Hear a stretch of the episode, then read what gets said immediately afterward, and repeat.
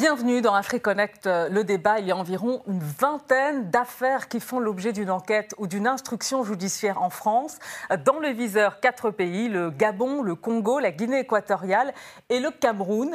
Bien mal acquis, ne profite jamais, pas certain, vu les zones d'ombre et l'opacité autour de ces affaires, à qui profite vraiment le crime? Les biens mal acquis, un instrument de pression sur quelques pays africains et leurs dirigeants. On en débat avec nos invités.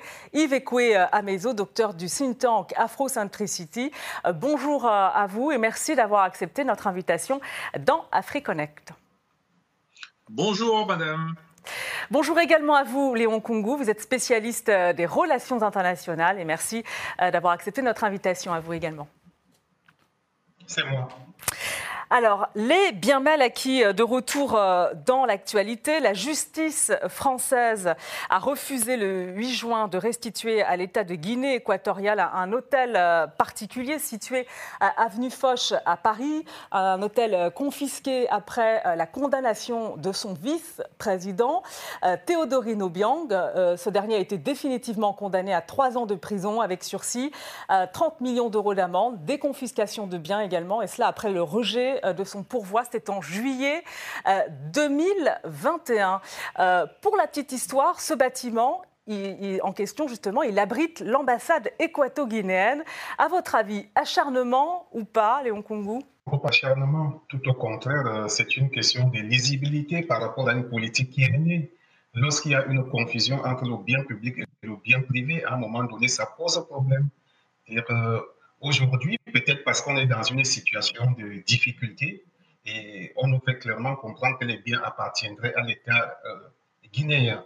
Mais je pense que, quel que le bien été acquis, il se trouve que cela, il fait partie du patrimoine de la famille euh, Obiangema. Et je pense que c'est cette confusion de genre qui fait qu'on arrive à des situations où le commun des mortels euh, ne parvient véritablement pas à comprendre ce qui se passe et, aller dans, je dirais, dans tous les sens en termes d'analyse. Euh, Iveco Amezo, euh, justement un imbroglio, euh, puisque ce, bâtiment, il abrite quand même l'ambassade équato-guinéenne. Moi, ce qui me dérange, c'est tout d'abord que ça se passe en dehors de l'Afrique. Ce qui veut dire qu'il est difficile de pouvoir porter plainte et d'avoir gain de cause devant des tribunaux africains. Maintenant, nous sommes en Europe, à Paris.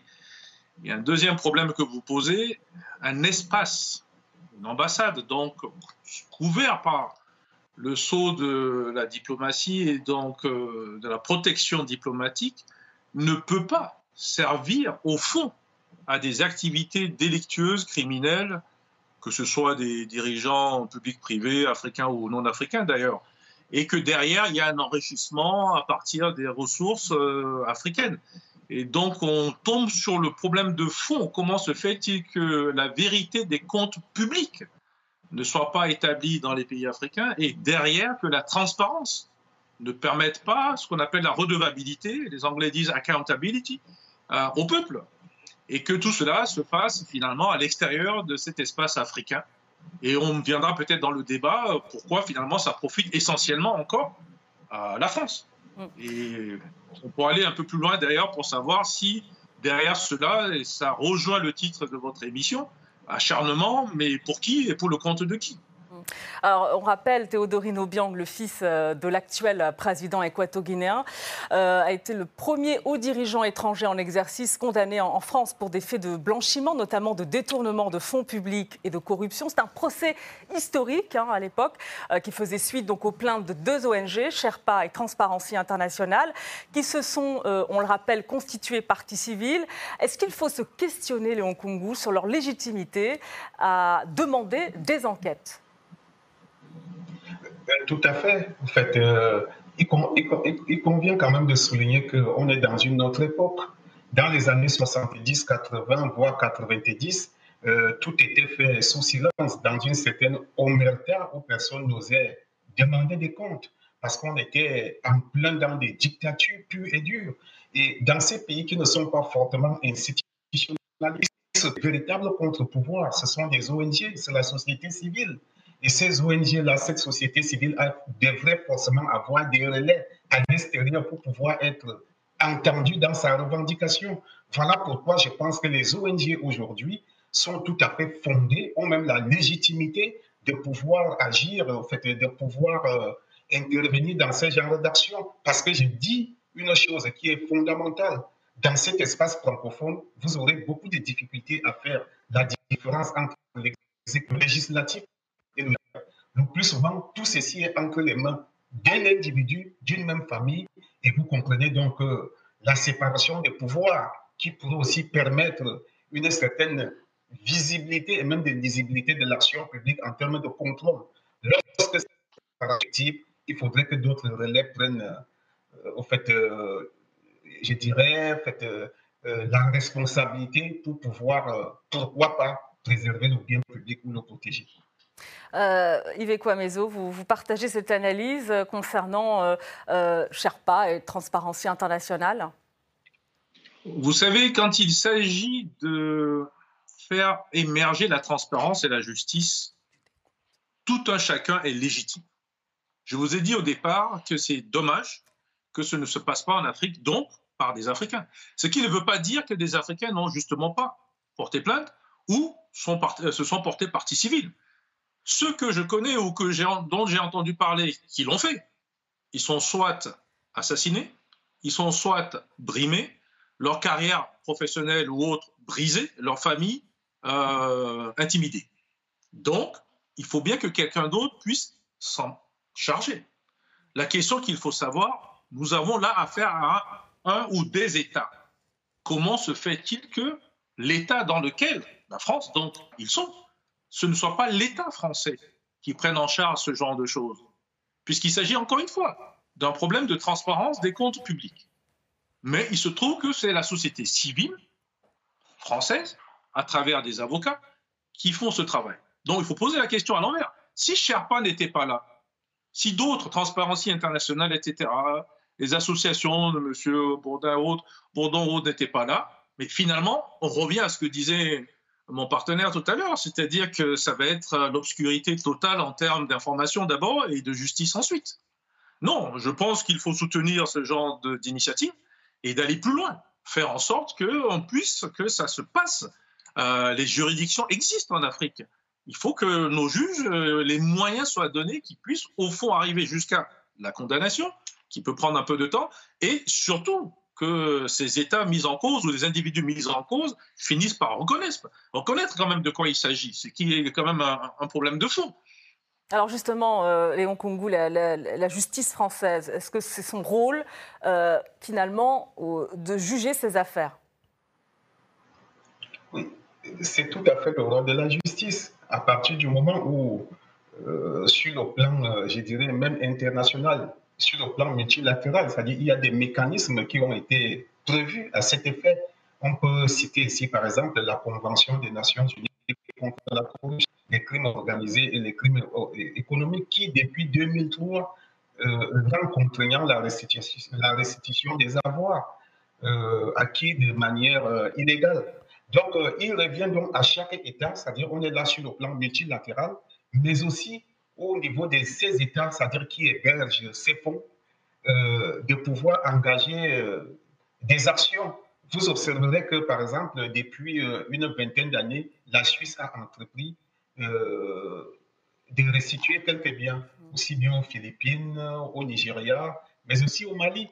Donc, c'est donc grâce à cette, je dirais, à, à cette réglementation internationale, c'est-à-dire à cette alors, excusez-moi, excusez-moi, Léo Congo, ma, question, va, la question qui va suivre va peut-être vous paraître un peu naïve, hein, mais est-ce qu'un chef d'État français ou d'une autre nationalité pourrait être jugé par un, pays euh, X ou Y?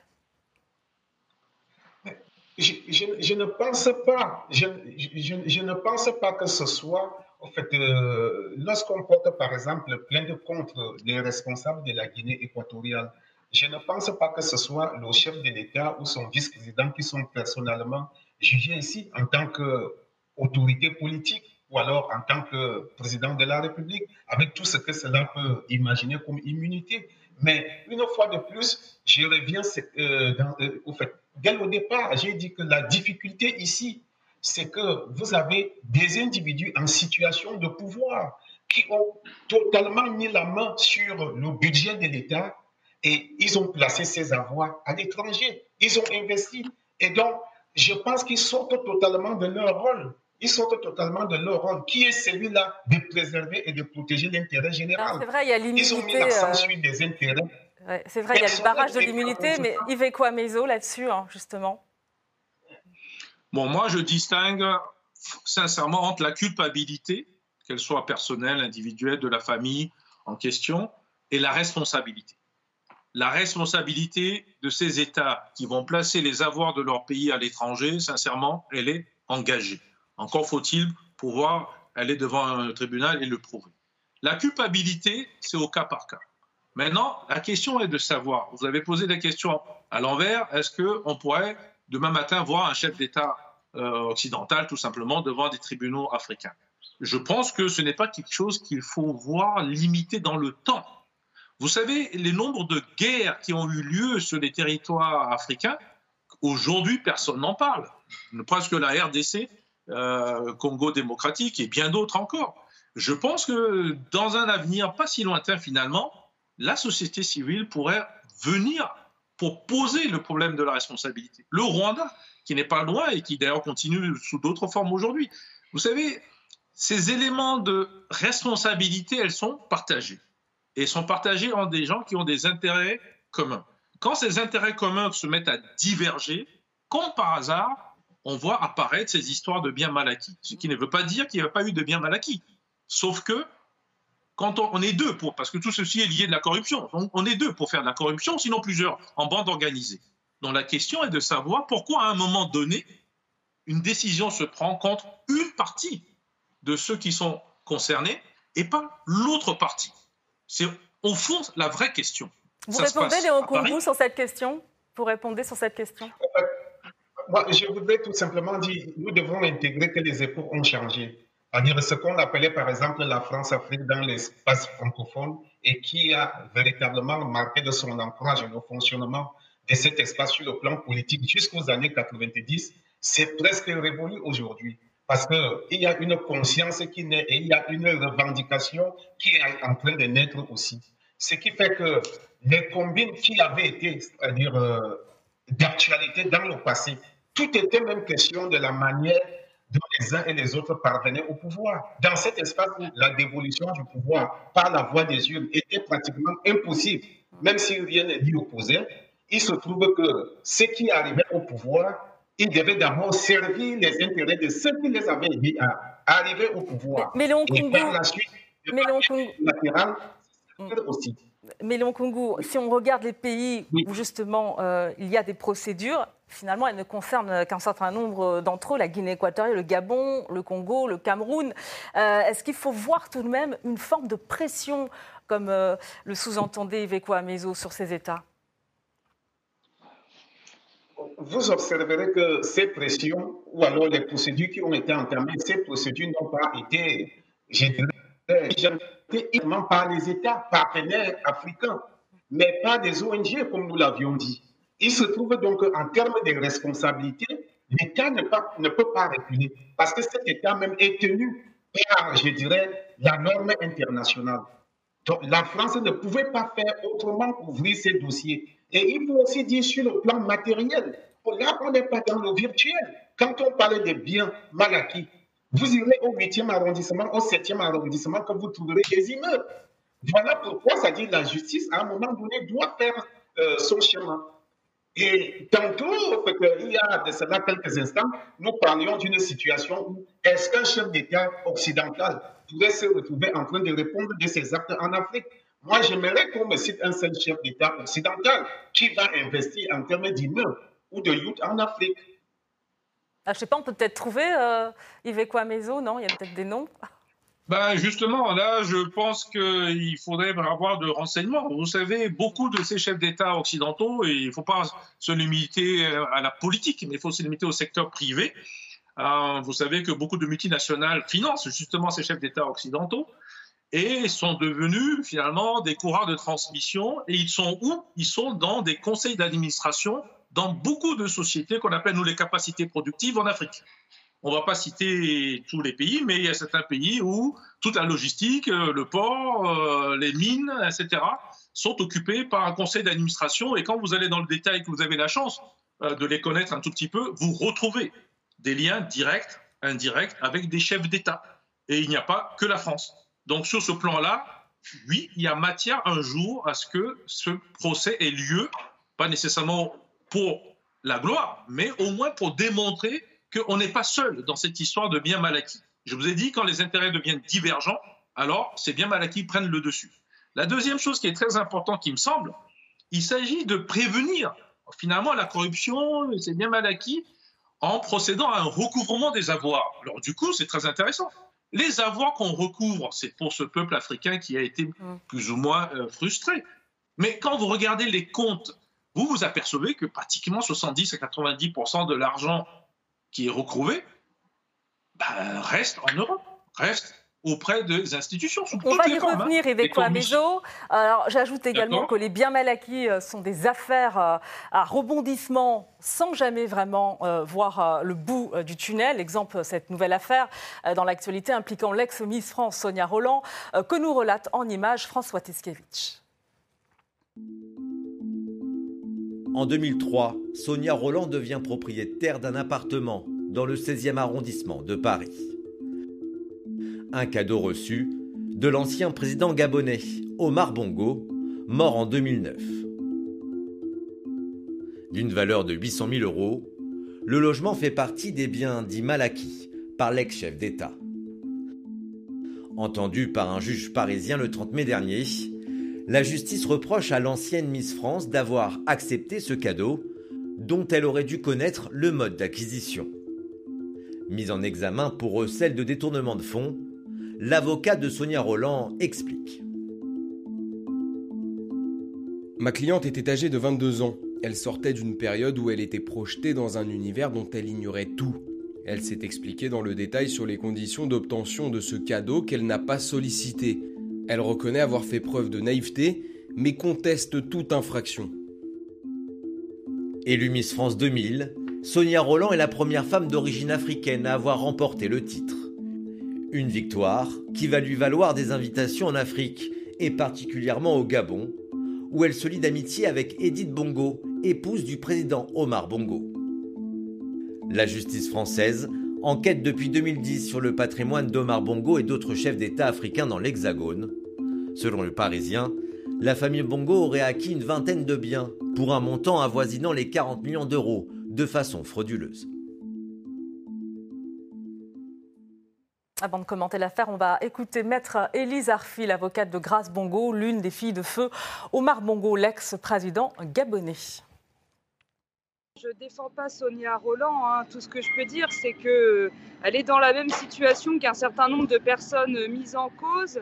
C'est-à-dire qu'elle a bénéficié d'une libéralité, euh, en l'espèce un appartement, euh, qui lui a été offert euh, donc par euh, Omar Bongo ou son épouse, hein, de ce que j'ai compris, mais enfin avec des fonds détenus par Omar Bongo. Et l'enquête part du principe que ces fonds avaient une origine frauduleuse, de sorte qu'en acceptant ce cadeau, eh bien, elle a commis des actes de recel, de détournement de biens publics. Et euh, en ce sens, elle est dans la même situation aujourd'hui euh, que notamment les enfants d'Omar Bongo, qui eux aussi euh, sont poursuivis sur le même titre. Et voilà, donc c'est des poursuites qui sont tout à fait discutables et critiquables. Et il y aura des requêtes en nullité, bien évidemment, qui vont être déposées dans les mois à venir.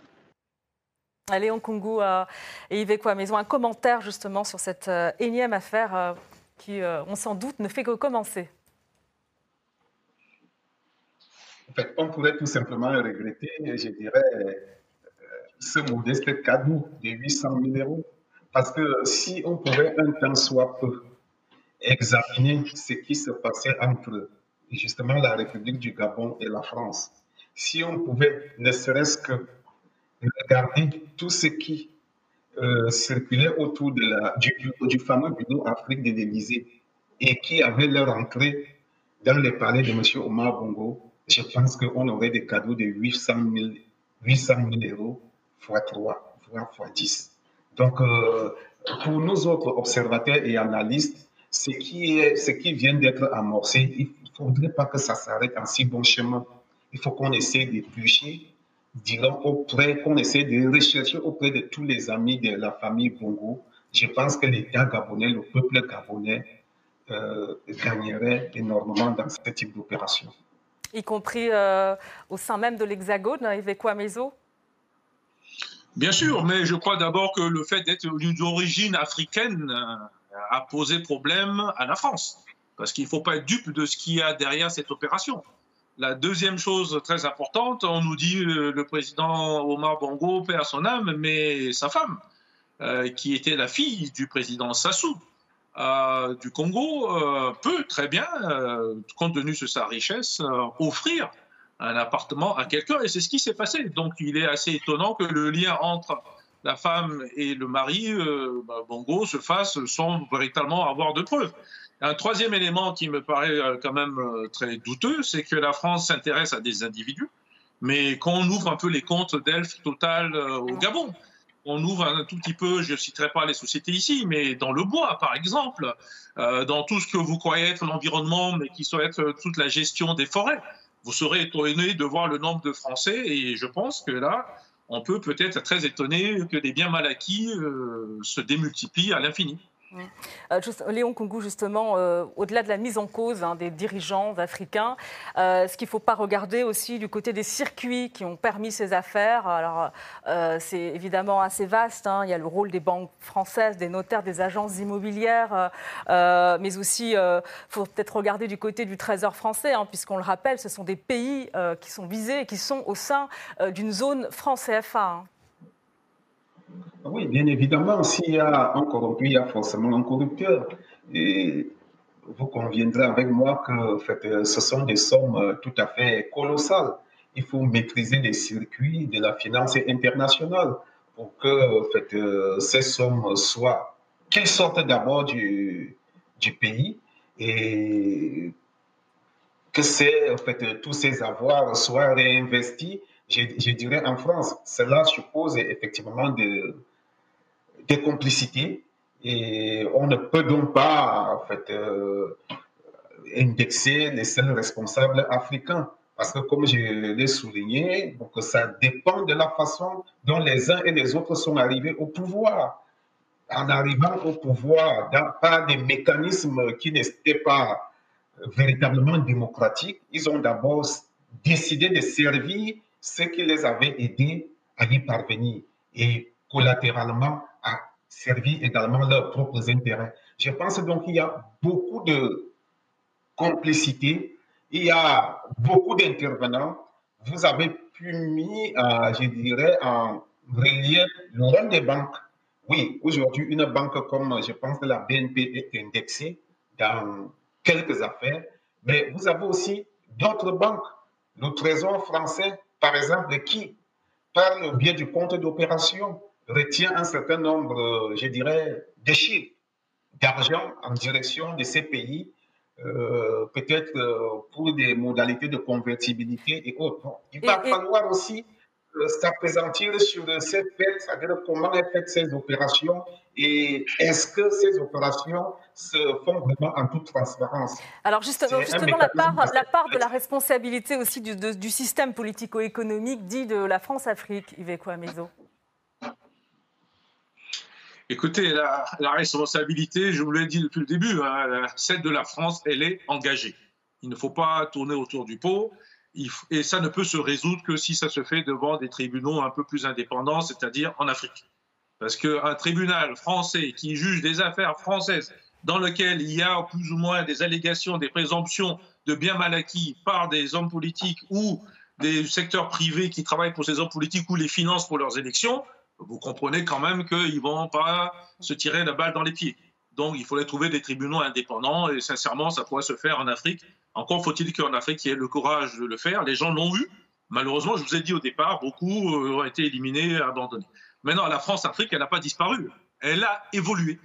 Donc, ce qui se passe aujourd'hui avec la première partie de votre question sur le franc CFA, euh, ce compte d'opération, en guillemets, a été fermé maintenant. La réalité, c'est que beaucoup de pays s'interrogent, est-ce qu'il faut continuer tout simplement à s'organiser avec la France. Certains pensent Alors, il y a une dernière question importante aussi, parce qu'il y a le chapitre judiciaire, évidemment, qui n'en finit pas. Il y en a un autre qui sous, c'est celui de la restitution euh, des biens mal acquis au bénéfice euh, des populations. Euh, la France a d'ailleurs créé un dispositif de restitution des biens mal acquis à travers le projet de loi développement solidaire. C'est un nouveau chapitre hein, qui risque, là encore, de s'éterniser. Est-ce que vous y croyez très rapidement, s'il vous plaît? Léon Kungu moi, personnellement, je pense qu'il y a un effort à faire c'est-à-dire euh, un effort à faire en termes d'organisation même. Et une fois de plus, je voudrais revenir sur le mot l'institutionnalisation des États. Euh, j'ai tantôt évoqué la Convention des Nations Unies de 2003 qui parle déjà de restitution. Mais à qui va-t-on restituer ces biens? Il faut donc de l'autre côté, qu'il y ait un effort. On observe notamment le manque de législation sur le devenir des avoirs saisis par, la justice il, se trouve que ceux qui ont massivement détourné, peut-être pendant 10, 15, 20 ans, voire 40 années de pouvoir, ils y sont encore bien installés dans ce pouvoir. Mais est-ce que vous croyez que dans ce pays-là, c'est-à-dire qu'ils vont installer des mécanismes qui leur permettent, au fait, euh, qui permettraient peut-être au peuple de voir vraiment au grand jour ce qu'ils ont eu à faire de mauvais pour leurs États? Je ne pense pas. Il faut donc à un moment donné, en fait, euh, d'ailleurs, qu'au moment où les régimes changeront dans ces États, il va falloir engager des procédures pour restitution et poursuivre les pays qui ont confisqué ces biens pour eux seuls. Il fait quoi, Mézo oh, Je ne pense pas que ce soit encore, euh, soit encore euh, possible à ce jour. Sur la, la problématique de la restitution, justement, des biens mal acquis La restitution aura lieu, sauf que l'essentiel de l'argent de la restitution va être absorbé par le budget de l'État français. Et on peut donner des exemples où l'argent confisqué va directement à l'Agence française de développement pour servir d'aide, soi-disant aide au développement, et plusieurs cas comme ça. Donc la question reste entière. Est-ce que cet argent va retourner au peuple? La réponse est non. Est-ce que ça va retourner à d'autres nouveaux représentants de ce peuple qui sont venus au pouvoir sans passer par la vérité des urnes et la démocratie Vraisemblablement oui. Donc la question est de savoir quand les intérêts deviennent divergents, les biens mal acquis servent-ils des peuples africains La réponse est non.